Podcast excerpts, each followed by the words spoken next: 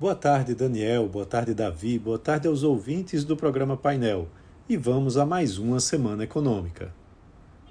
A semana, apesar de curta aqui no Brasil, vai estar recheada de dados econômicos. O foco é a super quarta, que vai trazer as decisões de juros do Comitê de Política Monetária do Banco Central, o Copom, e também do FONC, né, que é o, Comitê de Política é, Monetária lá dos Estados Unidos, né, do Federal Reserve. Numa semana mais curta, né, por conta do feriado de finados na quinta, vai ter ainda divulgação de dados de balanços de empresas brasileiras e dados econômicos.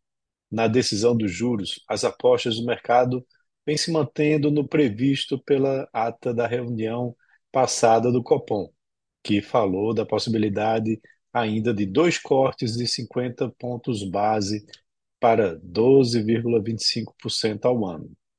Isso é, é o que deve acontecer, a menos que haja alguma alteração no sentido de acelerar ou de aumentar esses cortes, mas algo pouco provável e tão pouco provável que haja uma desaceleração. Com o aumento dos juros de longo prazo lá nos Estados Unidos e o conflito do Oriente Médio, ainda assim a expectativa de melhora dos indicadores de inflação doméstica e desvalorização moderada do real, é, mesmo com a manutenção desses cortes mencionados. É, entre os indicadores, a semana vai se iniciar com divulgações da FGV, da sondagem de comércio, sondagem de serviços e o IGPM na segunda. A expectativa de um aumento mensal de 0,5%, fazendo com que a taxa anual caia, é, quer dizer, na verdade, ela suba de o patamar negativo de 6% para menos 4,6% no mês de setembro. O Banco Central também vai divulgar uma nota impressa sobre a política fiscal que, e também serão apresentados os dados de geração de emprego formal do CAGED. Tudo isso no mesmo dia. É, também saberemos ainda na terça-feira os dados do, da taxa de desemprego através da PNAD contínua, que será divulgada pelo IBGE. É, também teremos, na véspera do feriado, na quarta-feira, uma agenda cheia, enquanto o mercado aguarda a decisão do Copom. Vão ser apresentados os dados do IPCS, a pesquisa industrial mensal do IBGE, o PMI da indústria de transformação, além de divulgações do Banco Central como o Índice Commodities Brasil, fluxo cambial. E também a balança comercial de outubro vai ser divulgada né, com a projeção de saldo positivo de 9,1 bilhão, bilhões de dólares. Após o feriado de finados, vai ser apresentado o IPC da FIP e os números de emplacamento de veículos de outubro pela FenaBrava.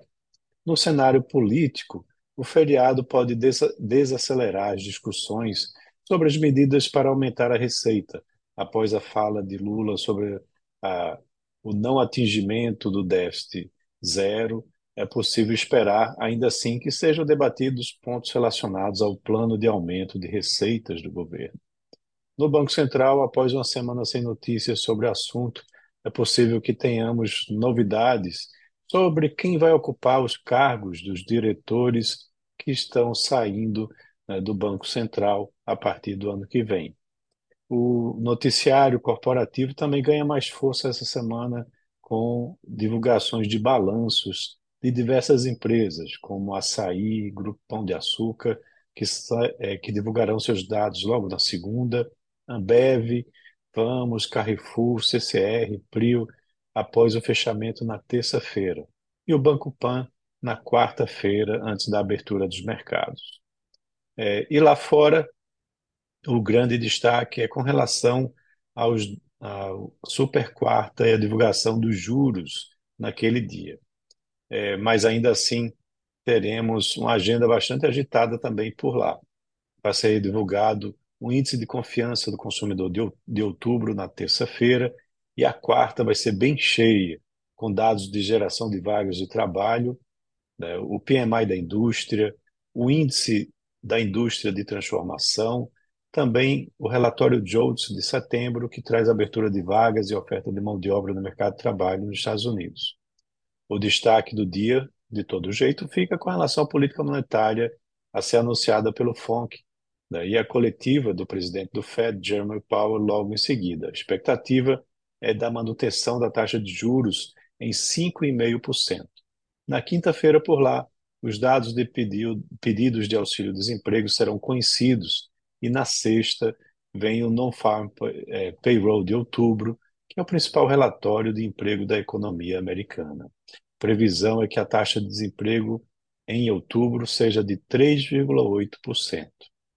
A temporada de resultados também lá nos Estados Unidos continua, com divulgações do HSBC, da Pfizer, AMD, Uber, PayPal e também Toyota.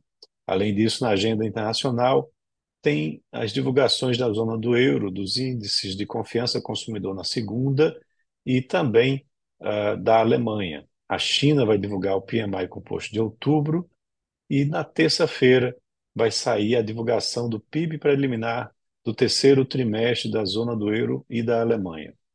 No mesmo dia, o índice de preço ao consumidor será divulgado para o bloco.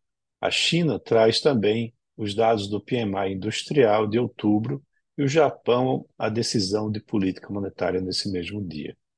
Ainda no cenário internacional, o Reino Unido apresenta seu índice né, da indústria de transformação na quarta-feira. E no dia seguinte, o Banco Central anuncia a decisão de política monetária.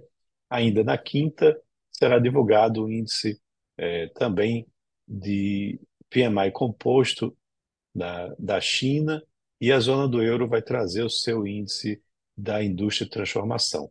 Por fim, na sexta-feira, o Reino Unido traz o seu índice é, PMI também composto e a zona do euro apresenta seus dados de desemprego. Então é isso. Um abraço a todos e até a próxima.